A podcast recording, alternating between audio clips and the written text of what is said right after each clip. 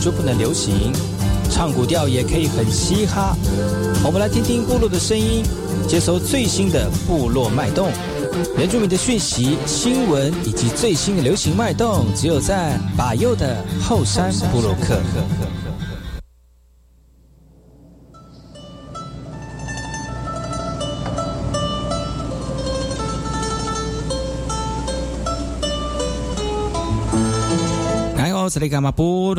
大好，搞过去把右告诉马来。大家好，我是巴优，再次来到后山部落客。在节目开始之前呢，送上第一首歌曲。听完歌曲之后呢，再回到今天的后山部落客。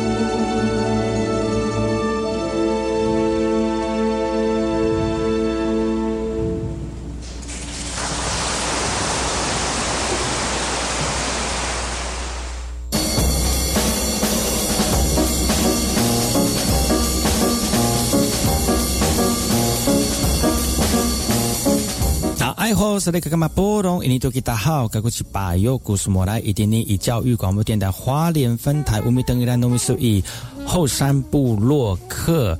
大家好，我是把右，再次回到每周六日早上十点到十一点，教育广播电台花莲分台 FM 一零三点七，由来自花莲吉安太仓七角川部落的把右呢。来跟大家分享很多原住民的讯息哦。我们节目当中会提供给大家最新的原住民新闻之外呢，在我们节目后半阶段会邀请到原住民的青年朋友们呢，来跟大家畅谈原住民青年对于自己以及文化的想法。所以不要错过每周六日早上十点到十一点，教育广播电台华联分台把由主持的后山部落客，提供给大家更多最新最年轻的原住民资讯。休息一下，听首歌曲，就进入我们今天的。后山布洛克。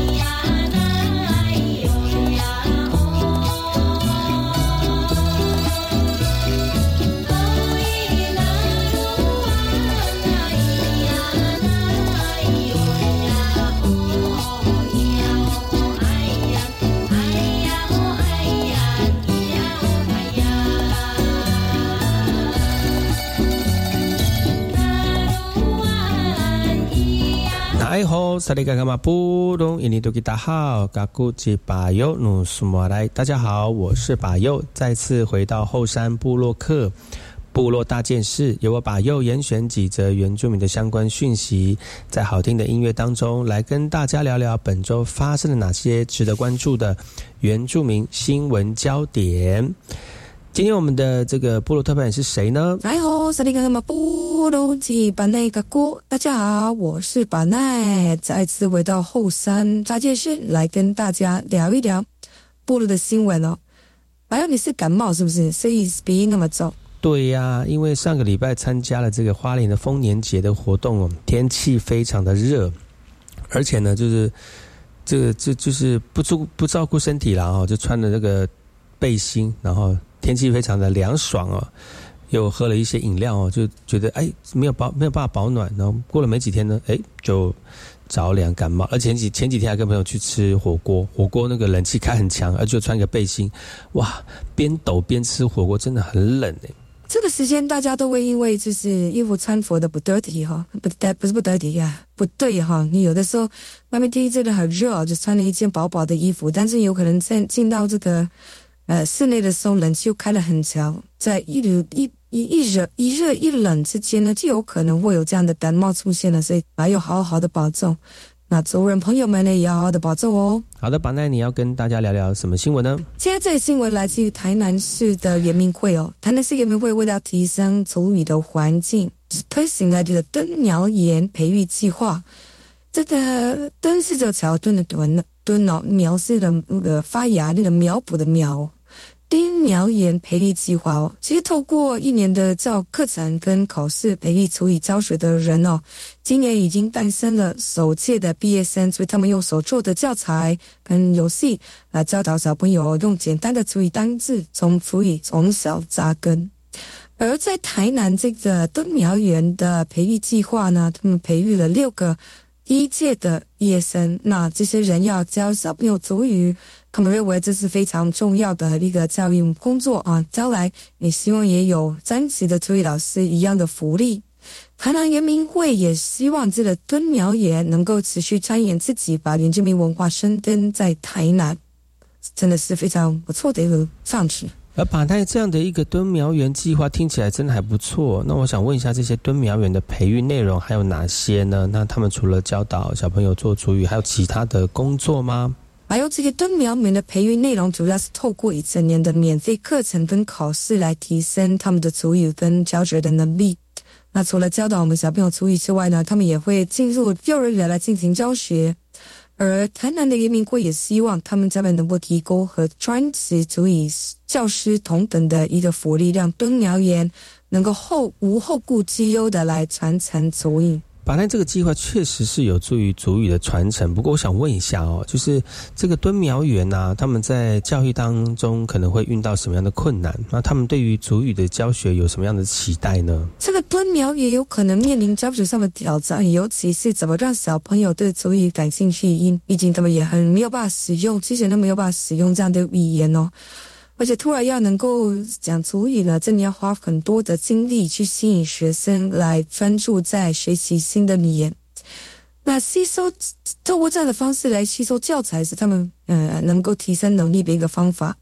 另外呢，足语可能资讯比较少，他们要自行精进。不过对于足语的教学充满了热情，那也希望把足语呢传承给下一代，让我们的原住民文化能够在台南生根。本来这个计划真的是很有意义，但是会面临一些挑战吧。不过，你个人认为这样的一个解决方式的挑战有什么样的看法呢？哎呦，这个计划确实是很有意义啊，但在这个培育跟苗园的过程当中呢，可能需要更多的资源支持，包括更完善的一个教学资源跟课程。另外呢，也需要更多的宣传，然后让更多人能够知道这个计划的重要性，让更多人一起参与其中哦。这样才能够更好的推动族语的传承跟文化的保育哦。本来这个计划确实是有助于族语的一个传承的，但是有许多工作需要持续的努力。那你除除了这个计划之外，敦苗远的这个计划之外呢？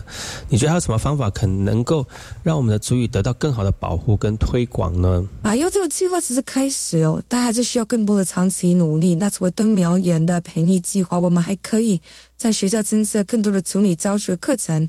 让我们的孩子们呢，能够从小接触，来从小学习祖语，而且同个时间呢，也需要更加强祖语的文化推广，例如举办文化活动和语言交流的活动，让祖语能够得到更多的关注跟保护。榜单，你刚刚提到的增设祖语教育课程跟文化推广，的确是很重要。那么在推动祖语保育的过程当中呢，会碰到什么样的困难跟挑战？呃，白月，你应该也知道，其实在推广，在在我们这个这初一诞生的这个年代呢，推广初一的过程当中，真的可能会碰到一些关系在学习过程的这个阻碍哦，在教育过程当中的这个呃不稳定性哦，还有当然还有一些像财政跟政策上面的困难。所以要推动足以教育和文化推广呢，真的需要相应的资源跟政策的支持。另外呢，也需要克服一些社会观念上面的障碍哦，让更多人能够了解、认识足语的价值跟重要性。把那你刚刚提到财政跟政策的困难，确实是个挑战。那你觉得政府或相关单位应该要怎么样解决这些问题，来支持足语保育的一个工作呢？是的，把右。政府和相关单位应该要加大对于足语保育的支持跟投入，包括增加资金，包括增加预算，来提供更多的培训跟更多的教育资源。而且定定哦相应的政策跟法规来鼓励和支持足语教学跟文化的推广。同时呢，也需要加强与社会各界的一个合作，来共同推动足语保育的工作，这样才能够真正实现足语的的保育跟推广哦。马来真的是谢谢你啊，那么仔细的一个回答，只是个小小的新闻而已，但确实是个复杂的问题了，真的很需要大家一起来来努力。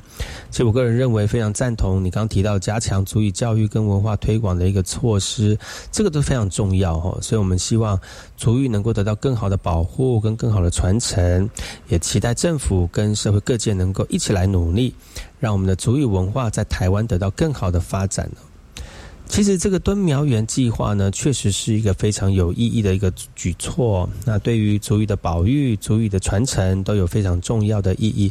不过，其实我也注意到了，就在推广族语保育的一个过程当中呢，真的会面临一些问题。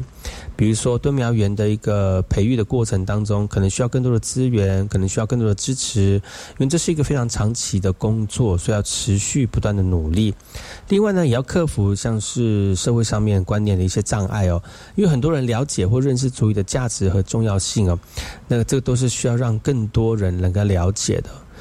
我认为是能要解决这样的问题，政府跟相关单位真的需要。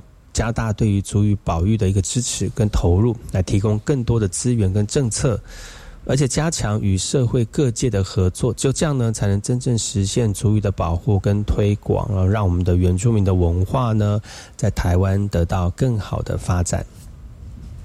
接下这期我来自于花莲县港口部落的哦，花莲县港口部落呢，前一阵子举办连续五天的传统丰年祭礼性。最后一天是女性送灵祭，那女性们特别依序吟唱约三十首的部落丰年祭歌，来传承丰年祭的祭歌跟祭舞。那在花莲县的党口部落呢，把他们举办了五天的传统丰年祭礼性。最后一天是女性的送灵祭哦，他们唱了三十多首的祭歌，那希望能够传承五祭的一个。呃，文化，哎，把它这个传统丰年祭礼性看起来非常有趣哦。其实我想问一下，那个丰年祭的传承工作是怎么样进行的呢？那女性们在传承祭歌、在传承祭舞的时候，有什么样这个辛苦的地方吗？那其实，在不的丰年祭典当中呢，不不单单只是在晚上的这个祭舞的这个呃祭祀过程哦，其实，在白天呢，也有很多相关的活动，比如说到部落里面采集，到海边去捕鱼，然后呢，在会场整理，或者是年龄阶级的一些体能，或者是竞技的训练呢。其实不单单只是有技舞而已，其实还有一些传统技能，也在移性的过程当中呢来体现。那最最近也都是部落的丰年祭的时间哦，那还是要保证就是。嗯，丰年祭其实是日本给日本人说出来的哈，那如也比较符合我们部落跟这个人住民的说法，是以年纪为主，所以大家呢也慢慢的调整一下，我们要不要参加年纪喽？这一年当中的非常重要的一个祭典。原来这个传承的工作真的是非常的挑战。那你觉得在传承祭歌跟传承祭舞的过程当中，有没有其他的方法或者是措施可以解决这样的困难呢？的确哦，是有一些方法可以解决这些困难了。那除了是妇女干部的要求之外呢，他们也希望能够增加年轻族人的参与，也可以找到过去收集的祭歌、然后祭舞的资料，能够进行整理跟保存。另外呢，可以透过摄影或者是录制的方法呢，把这些祭歌跟祭舞来保存下来，来以便传承跟教学。所以这以上的方法呢，其实都很蛮适合现在如果我们要传承族语非常。重要的一个方法之一哦。丰年祭以理性的传承是非常重要的哦。这个女性们在传承祭歌跟祭舞的时候呢，年龄阶级特别要求各阶级领唱，带领的族人一起吟唱来跳传统的祭歌跟祭舞。不过呢，他们在传承的过程当中，可能会遇到一些已经遗忘的祭歌，所以呢，真的很要很要，然后又很努力的方式来整理，然后又很努力的方式。来保存，要不然真的是，如果哪一年忘记唱了哦，之后的歌曲就会越来越少了。保难这些方法真的很实用哦。看来这个丰年祭的传承工作还需要大家共同的努力。不过，想问一下哦，这样传统的丰年祭以立信，那除了传承文化之外呢？你认为啊，这样的意义跟价值可以呃怎么样去关注，怎么样去探讨呢？这个丰年祭一定除了传承文化之外，还有一些意义跟价值的探讨。一个就是它是部落里面的盛大庆典。实际上，我们的离乡离乡的离乡的旅客呢，能够回到部落来参与，来加强族人的一个凝聚力。另外呢，祭歌跟祭舞其实也表达族人对于天地、天还有祖灵的一个敬意，还有感恩之情。所以，透过传统的祭典呢，族人其实可以很深刻的了解传统自呃传承自己的文化跟传承自己的传统价值呢，在传统祭典当中呢，慢慢的延续，这是一个非常好的过程。好，谢谢巴奈哦。其实，在这个传统丰年以理性的在丰在年纪的一个理性当中呢，真的是非常有意义的一个活动哦。透过这个传承祭歌还有祭舞，可以让部落的活动得到保护跟延续。不过，传承的过程当中确实有一些挑战，比如说已经遗忘的祭歌啦，需要努力的整理、努力的保存。那除了传承文化之外呢？这些祭典还有一些非常呃其他的意义啊，比如说加强族人的凝聚力啦，啊，表达敬意或感恩之情啦。所以呢，我认为要解决这些困难呢，还需要大家一起来努力啊，一起来找到使用的方法和措施来保护我们推广丰年祭的文化价值。另外呢，我们应该要重视哦，这个祭典背后可能会存在的一些议题哦，例如如何保护。部落文化不被商业化，或者是失去原始的意义，啊，这个就是呃，只有这样啊，才能真正的实现部落文化的传承跟发展。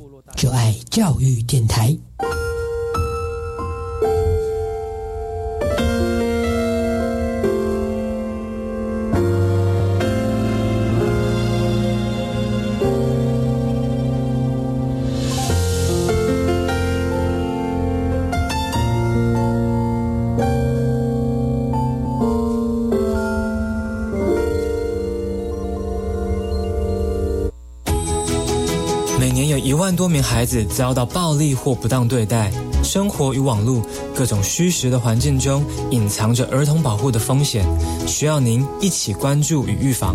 我是林宥嘉，请支持家福基金会用爱包围计划，捐款专线零四二二零六一二三四，Better Tomorrow，帮助孩子迈向更好的明天。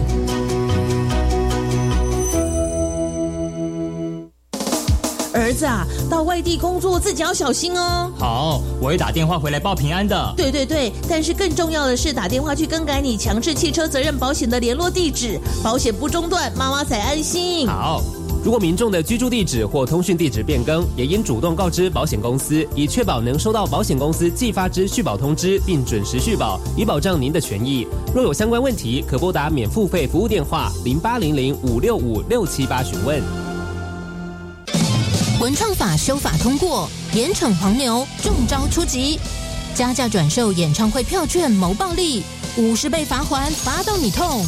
使用随机身份产生器，大量登录假账号等外挂城市的机器人扫票，最重关三年。全民不做黄牛，拒买黄牛票，呵护艺文产业。黄牛条款保秩序，买票公平好顺心。以上广告由文化部提供。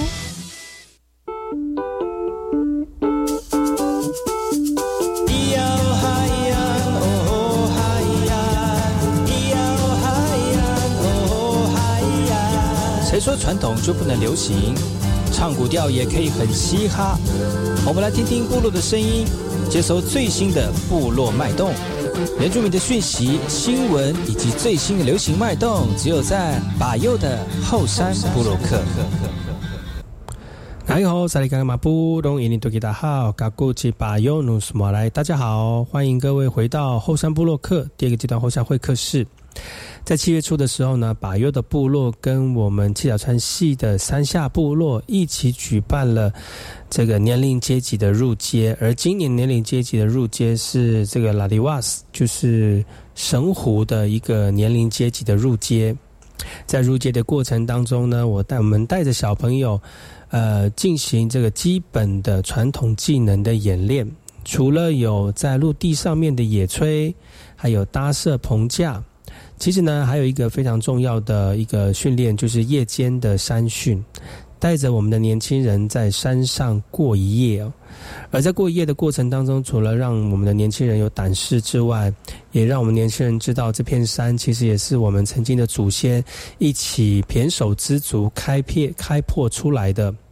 所以呢，我们要透过这样的一个训练呢，让我们的年轻人对自己的文化有深度的了解之外，也知道其实我们的这个历史呢，就是从这片山开始。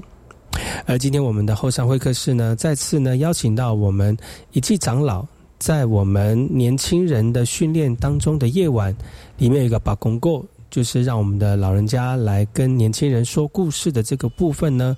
让大家一起来回顾我们七角川的历史。鲁邦萨多过东莫嘎多斯拉了啊，多嘎拉斯努鸟洛，整个部落这个是大事情。第一个讨论的是什么？要反击啊！好啊，把主力给打散，把我都死掉的我那个蛤蟆哦。如果我们没有做一个回应哦，人家会看不起我们哦。德鲁国会看不起我们，他们的第一个就是开始计划了，开始计划要怎么去反扑啊，要报复。那时候那个白玉就讲说，报复那个时候呢，不是当天哦，他们开始开计划了。因为他们吉嘎算也知道那个德鲁古的尼亚洛在北边嘛，哦北边，一做啊冇办法给他，说啊是去了以部落湾咯那个么，那么远哦。你看德鲁古的脚程哦，他们的范围，他们活动的范围真的是很恐怖。好，如果按照我们吉吉嘎算哦，我们在平原呢，我们那时候的。死了，最远跑到哪里？太巴朗光复，你看要走多久啊？你你你开车到光复太巴朗要多久？有开过车的要多久？四十分钟，时速大概平均多少？六六八十。好，如果是人的脚程呢？嘿嘿，那个时候人那个年轻人走路也真快。啊，这很有体力，跑到光复太巴朗，好，开始计划了，要怎么去报仇，也知道那个地方在哪里。好，你们知道要到部落湾要多久？从这边到泰鲁阁管理处要多久？大概从太仓那边，我每次上班二十公二十二公里，从我家到亚洲水泥要二十二公里。如果要到部落湾。我我看最起码要十公里，有没有？哦，要三十公里。我们整个阿勇县从寿丰这边到七星潭三十多公里。呵 呵哦，用走路的年轻人要暴富，要到部落湾。因为是那边的德鲁古，那时候就开始在策划，不晓得是什么时候，阿罗德萨多多鲁米亚就限定那个时间，部落的，一出发就是一百多人，快两百人，哦，年年轻人，怎么去呢？不是一窝蜂就过去哦，哦，不是一窝蜂过去哦，他分分分两队啊，他们也了解那个地形，不是攻击的时候，不是只有分一个单方面，分两两面夹夹击啊，一去那边，大大小小杀。就那么一次是最大宗的事件，哦，从那个时候反扑报仇回来啊，那个时候德鲁古的人就怎么样，很久就不敢过来了，哦，也只有在没有没有在对我们的米米马人认识那在做做那样的一个一个偷袭了。那我们那个那个时候就已经开始有警戒了，只要是马人认，就开始一定是沙巴沙巴一定在前面，哦，前面在前面也有嘎嘎，中间变成沙巴，所以我们每次马人认啊，所以我们要规定就是说前面嘎嘎，后面也是嘎嘎在保护，中间的沙巴斯拉，从那个时候就开始用这样的方式，也从那个时候德鲁古的人就。不会小看七角川部落的人，他们就说：“哎呦，那个七角川的人不好惹。”所以每次听到七角川的人不好惹，在德鲁古的那时候的眼里，七角川是最不好惹的一个部落，哦，最不好惹的部落。所以每次他们会讲到说：“啊，几个算了，我我们的那个曼塞加斯。”那个敌人怎么讲的？如果十那万，哦，十那万板上了哇！朱朱那万的贵啊！哦，和德鲁古啊，我敌这个朱有敌人呢，所以他们德鲁古讲我们敌人叫做十那万，哎，十那啊，十那万，操牛牛牛，就讲我们几家书案，哇，碰到好，再讲到那个。几个算的头目，几公墓的苏奥。那时候他年轻的时候还没有当头目，他这个这个头目呢很聪明，然后体力又好。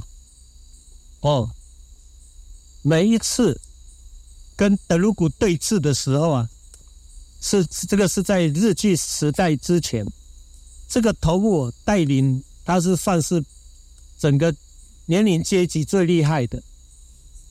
哦，他就带到，只要是跟萨鲁古面对面哦，早期哦，面对面很正式的那个对峙哦，很正式的对峙要报名到报名字，哦，报名字那个一分半的，你叫什么名字？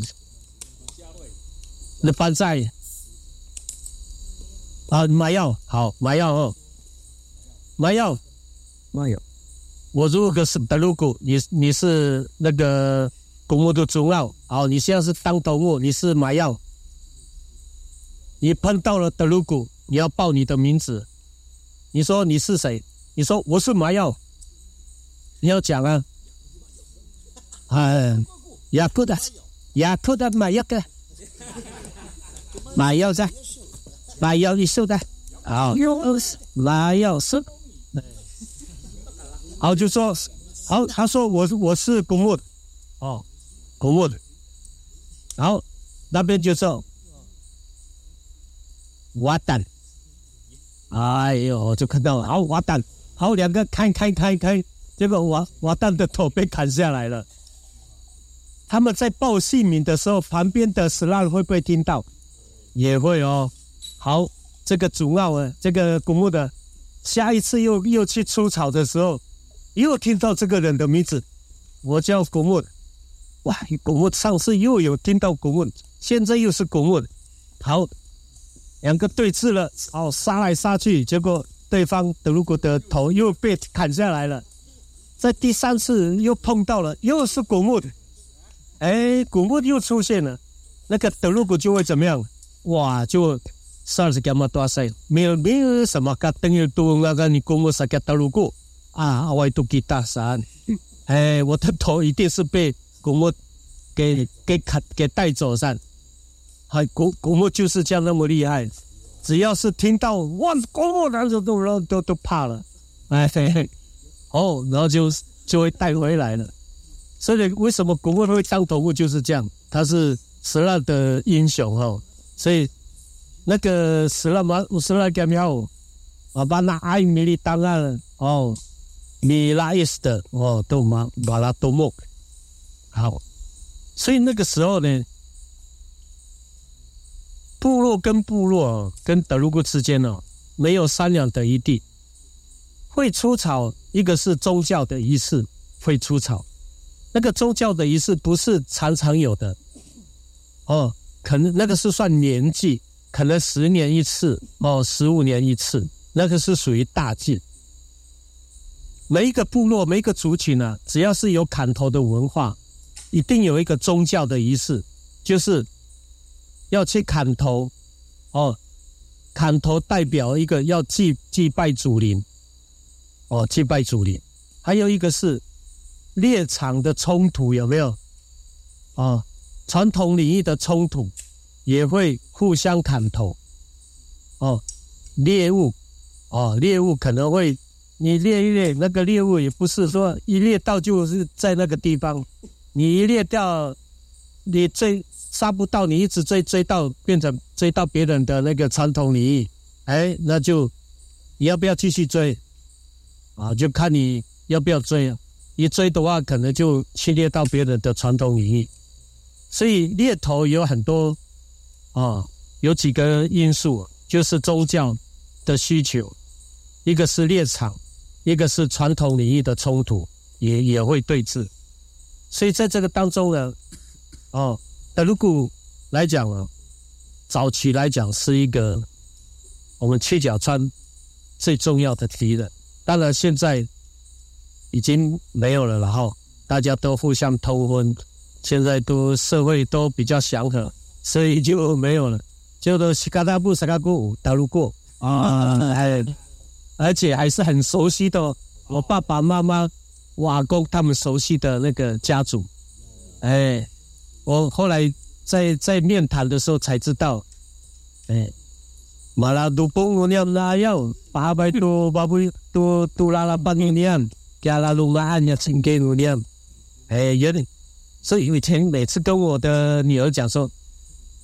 德鲁古是我们的敌人，你千万不要嫁给德鲁古啊！你，哎，就是不听哦。有时候这种话不要乱讲，结果是刚才不上，还是真的是，嗯。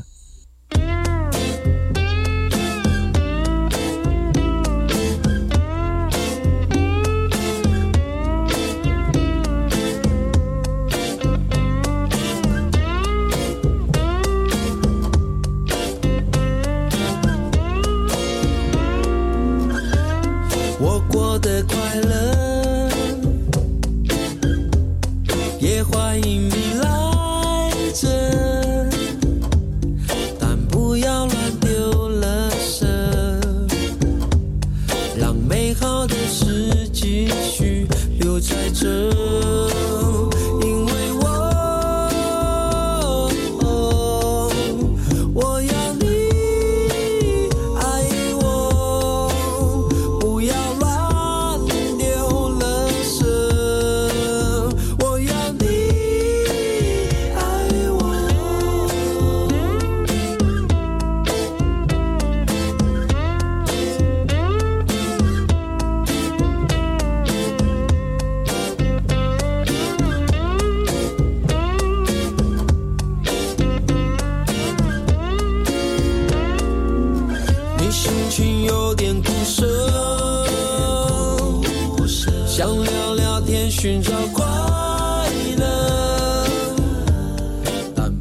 天的后山会客室邀请到我们一季长老来聊聊七角川的故事。刚才已经聊到了七角川的年龄阶级了，我们继续来听听看我们七角川的齐老一季要跟大家聊聊哪些我们七角川的故事呢？所以那个那个那那那个时候呢，哦，年龄阶级很重要，哦，年龄很阶级，那个时候真的是相当重要。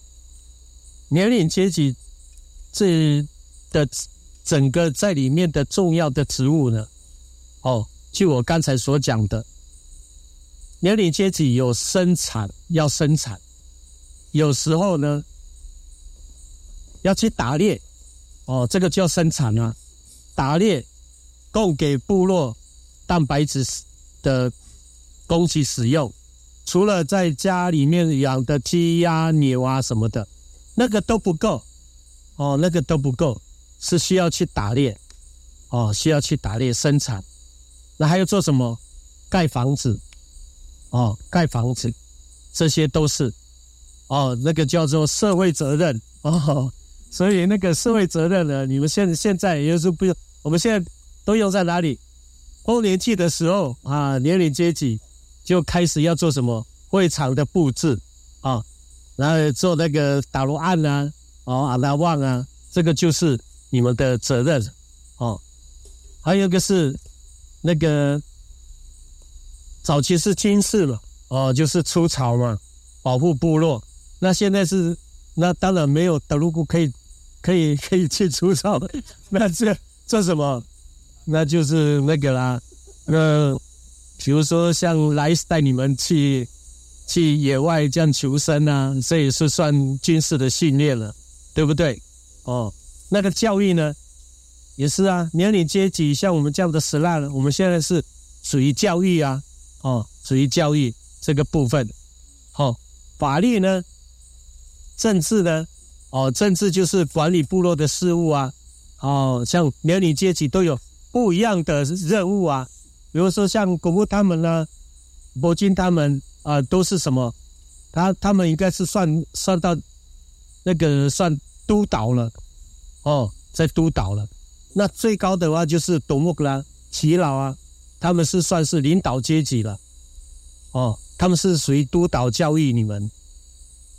那后面就变成退休啦，像像我们就是属于退休级了，哎，享受你们给我们烤肉给我们吃啊，哦，端酒给我们喝啊，哎，完了，哦，我，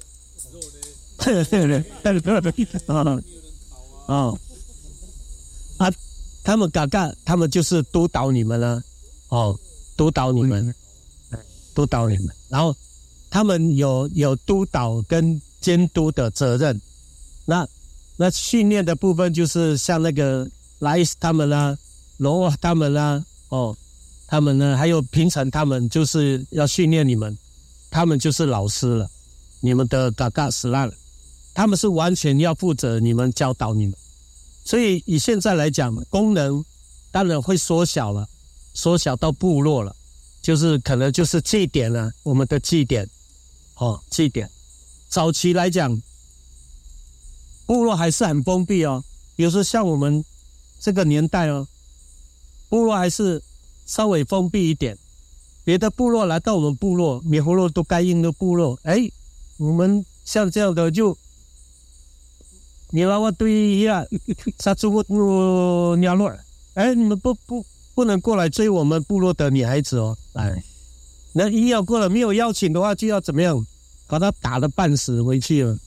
哎，绝对不能，除非我们，除非他是被邀请的，他过来，哎，你可以来我们部落，哎，所以早期是这样啊，现在没有没有这样的现象了，现在都是互相哦交流，哦，现在的环境跟以前不太一样，哦，跟以前不太一样，所以在年龄阶级这样一个早期年龄阶级，他的。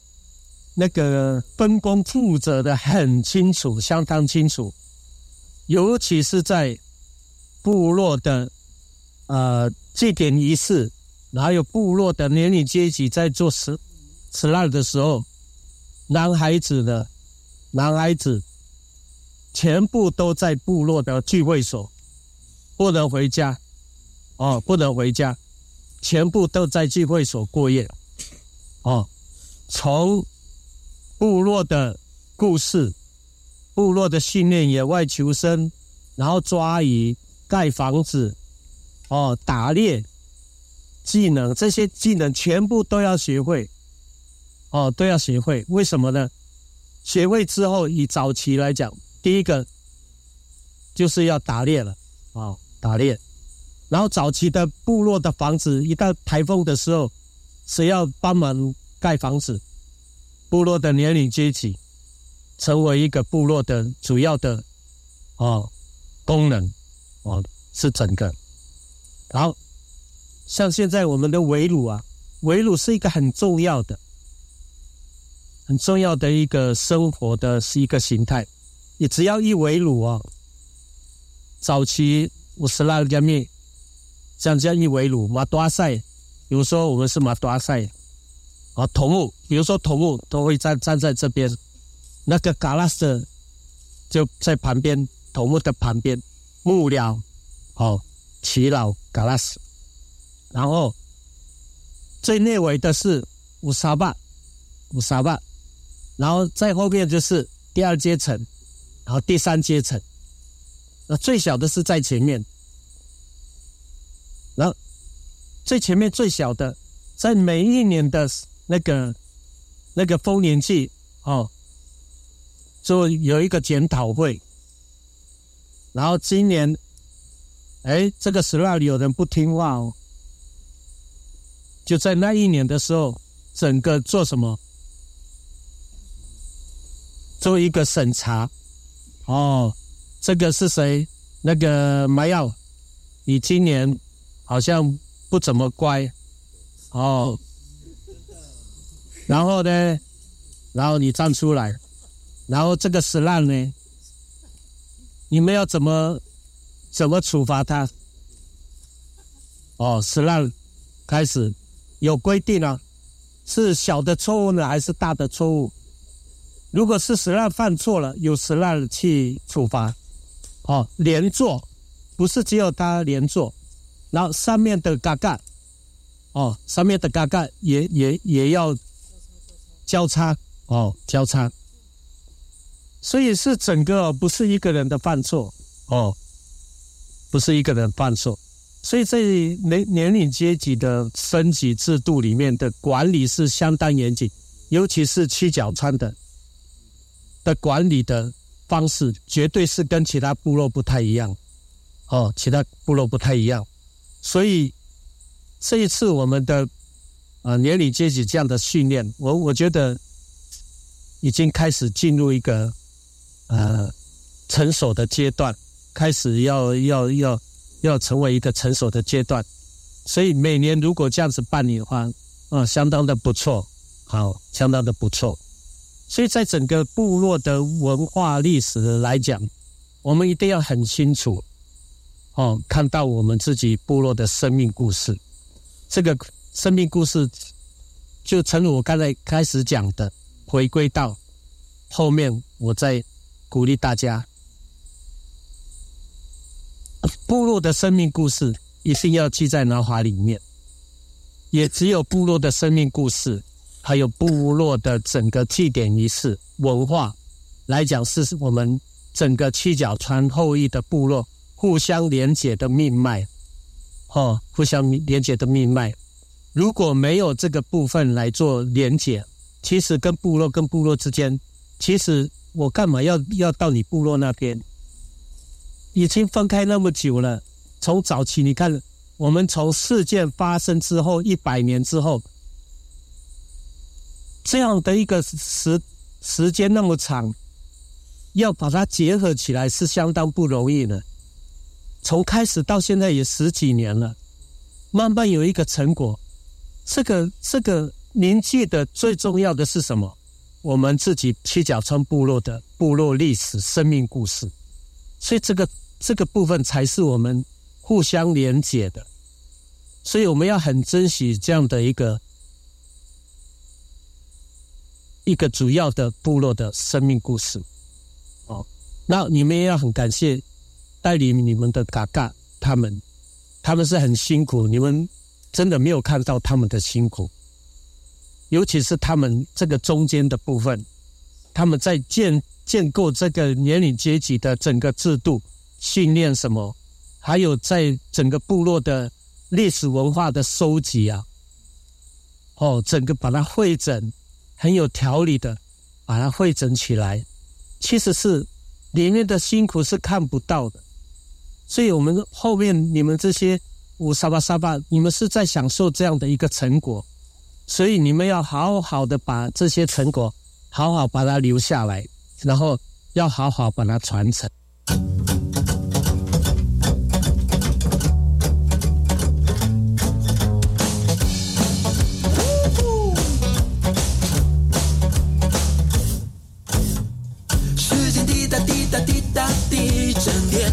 在瞄准待击，眼前噼啦噼啦噼，车间轰隆响着不停。我以为我还在被窝里，被这样画面吓到清醒。怎么现实比梦里那么的拥挤，那么的刺激？呜，怎么办？期待下个十字路口转弯，看着办。看着公车窗外，一站一站一站一站，放弃一切也是一般般，或许努力也是一般般。那么多的选择，什么是战？什么是人生无常？今天的节目邀请到我们七角川的长老以季来跟大家聊一聊七角川的历史跟故事。透过我们七角川年龄阶级的入街，在山上把公过，透过山林的一个氛围，听从我们祖先的故事，其实也是要让我们的年轻人能够很深刻的回忆，以及记录下这个入街的过程。今天的节目就到此告一段落，感谢你们的收听。我们明天同时间继续锁定柏油的后山部落客，提供给大家更多原住民的讯息。我们明天见，好来。时间滴答滴答滴答滴，沉淀追着秒针在给，眼车间轰隆响个不停。我以为我还在被窝里。别这样画面吓到清醒，怎么现实比梦里那么的拥挤，那么的刺激？一站一站一站一站，放弃一切也是一般般，或许努力也是一般般。那么多的选择，什么是战？什么是人生无常？世界滴答滴答滴。